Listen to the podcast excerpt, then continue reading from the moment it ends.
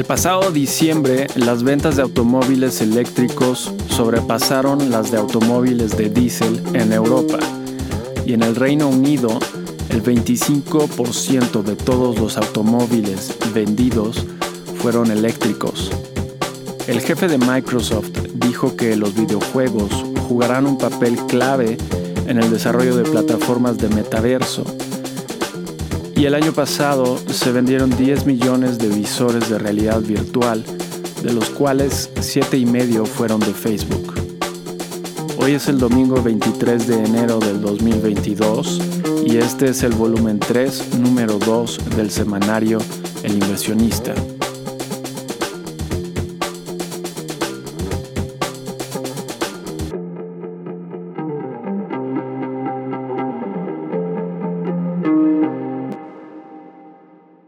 Los mercados accionarios revisaron sus expectativas ante las claras señales de una cercana alza en las tasas de interés, ocasionando que las bolsas retrocedieran alrededor de 5%.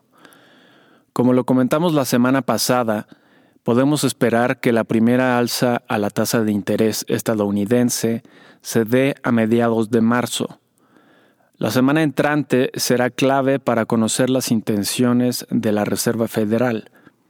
Por otro lado, China bajó algunas de sus tasas de interés, algo que suavizará la desaceleración de la economía mundial. En temas empresariales, la potencial compra que anunció Microsoft de la desarrolladora de videojuegos Activision Blizzard por la estratosférica cantidad de 70 mil millones de dólares, FedEx tiene un valor de mercado de 66 mil millones aproximadamente, hizo que muchos que aún ignoraban a la industria de videojuegos prestaran atención y se dieran cuenta de que es más importante que la industria de la música y del cine juntas. Ya en anteriores ocasiones, Microsoft ha literalmente declarado que quiere convertirse en el Netflix de los videojuegos. La compra está sujeta al visto bueno de las autoridades, aunque no prevemos que ello sea un obstáculo. Activision Blizzard, más allá de contar con algunas franquicias de juegos exitosos, puede aportar a Microsoft el expertise que tiene en el entendimiento del comportamiento humano en juegos móviles. Han logrado, junto con el resto del equipo de Activision, que el juego móvil Candy Crush siga siendo todavía el juego con mayores ingresos de entre todos los juegos móviles. El segmento de juegos móviles es el que más crecimiento ha tenido en la última década.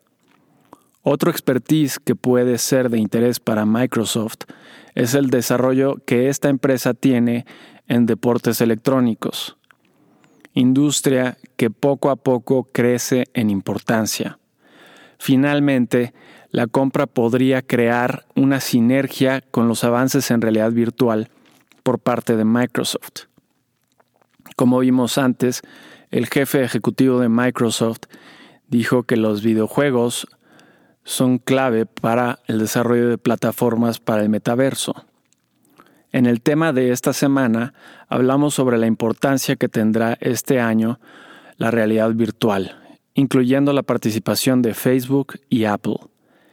Y cambiando a telecomunicaciones, después de años de anticipación, esta semana comenzó la activación de la red 5G en los Estados Unidos.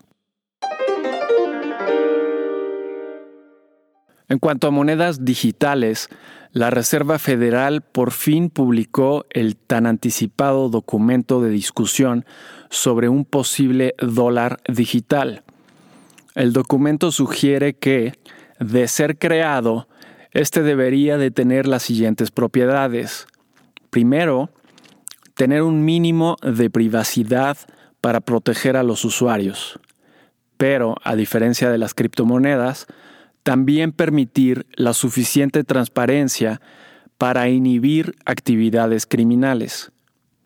Segundo, ser un activo intermediado, es decir, la Reserva Federal no ofrecería cuentas o carteras digitales para los ciudadanos, sino que esto recaería sobre el sector privado, ya sea bancos u otras instituciones reguladas, sin que eso afecte la calidad de ser un pasivo emitido por la Reserva Federal, tal como los billetes y monedas físicas. Tercero, evidentemente tendría que ser transferible entre usuarios independientemente de la institución en la que tengan sus cuentas. Y cuarto y último, las instituciones tendrían que verificar la identidad de sus cuentavientes. Y por otro lado, las criptomonedas siguen siendo preocupación de los gobiernos. El Banco Central de Rusia quiere prohibir las criptomonedas principalmente por el riesgo que implican para los usuarios. La institución ha comparado estos activos virtuales con esquemas piramidales.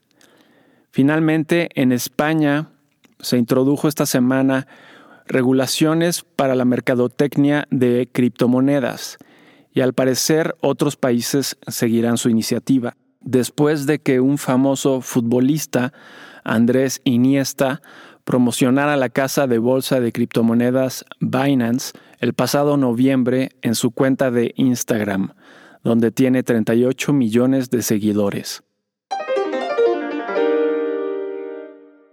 En cuanto a la pandemia, las hospitalizaciones en los Estados Unidos parecen haber alcanzado su máximo, por lo que podemos esperar que las muertes encuentren su máximo dentro de dos semanas. A partir de la siguiente semana, se distribuirán tres máscaras N95 por persona de forma gratuita. El total de máscaras compradas por el gobierno estadounidense es de 400 millones se estima que la ola de Omicron se disipe para mediados de marzo. Los Estados Unidos han reportado 852 miles de muertes por COVID a la fecha. En México, las muertes en exceso, una medida aproximada, han sido 655 mil para finales de noviembre, que es la fecha más reciente reportada. La ocupación hospitalaria ha rebasado el 80% en cinco estados del país. En Beijing se detectó el primer caso de Omicron a tan solo tres semanas de las Olimpiadas de invierno.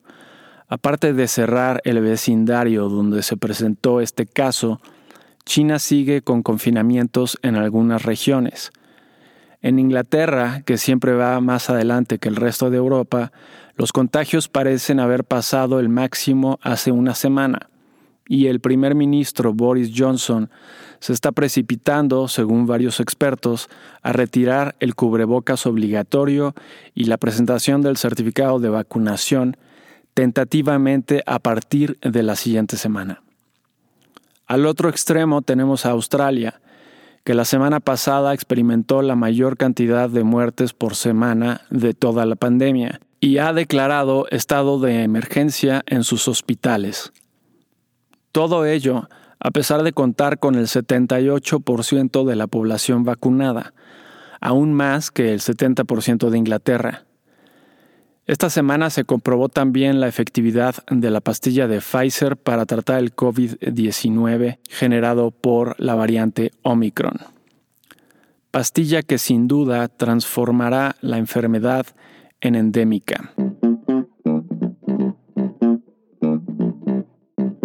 Notas de la semana que termina. 17 al 21 de enero. En Estados Unidos, los permisos de construcción y los comienzos de construcción residencial para el mes de diciembre Ambos aumentaron de 1.7 y 1.6 millones a 1.8 y 1.7 millones respectivamente.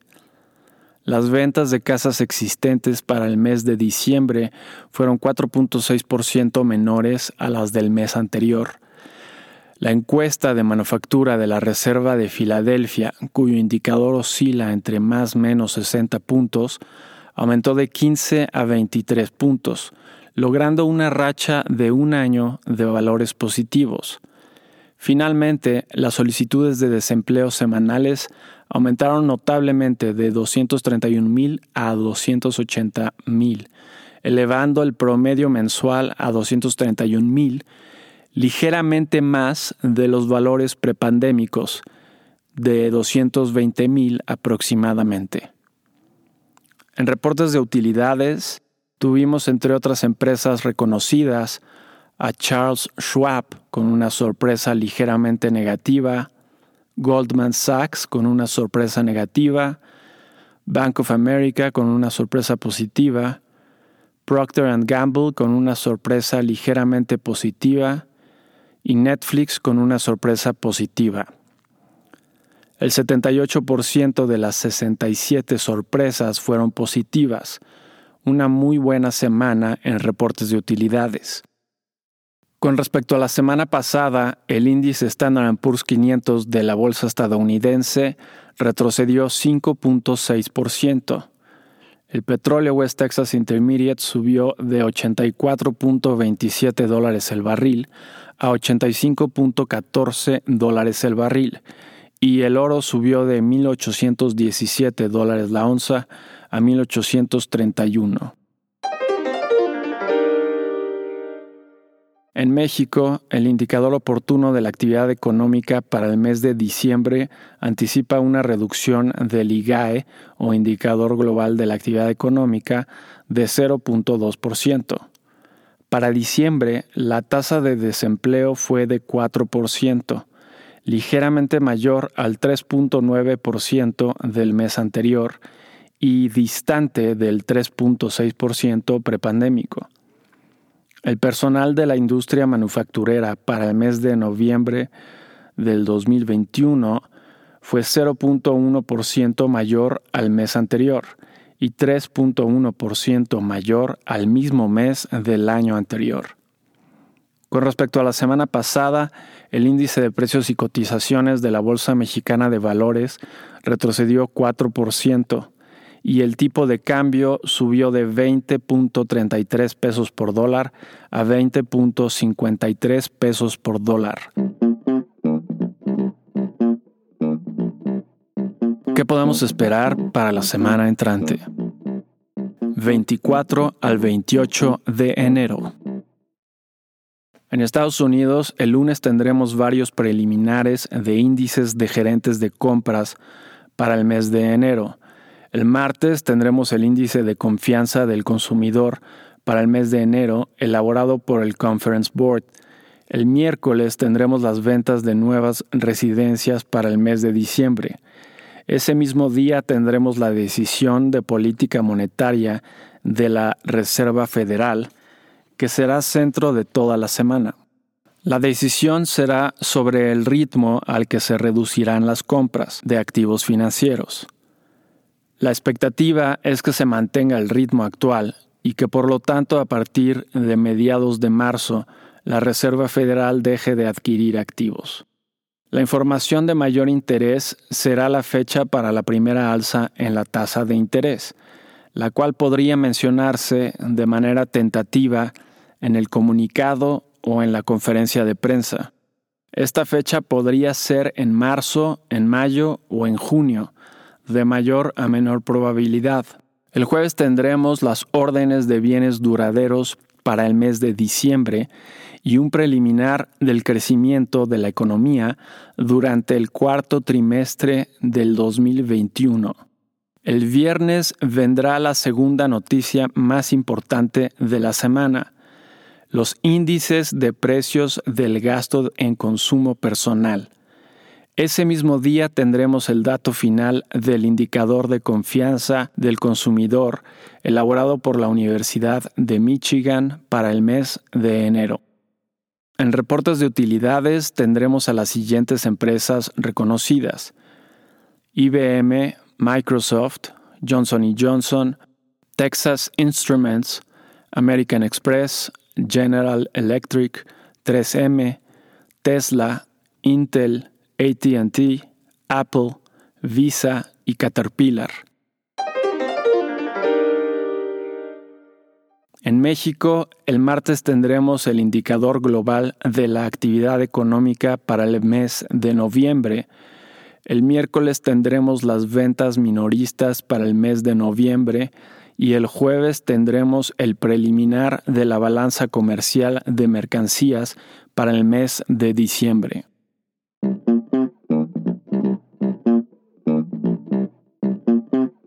Tips.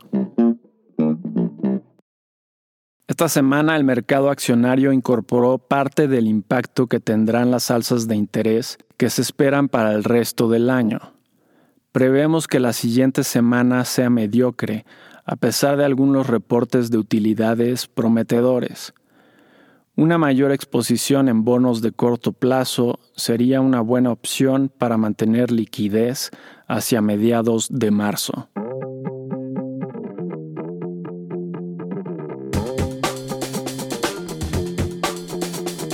Y eso es todo para esta semana.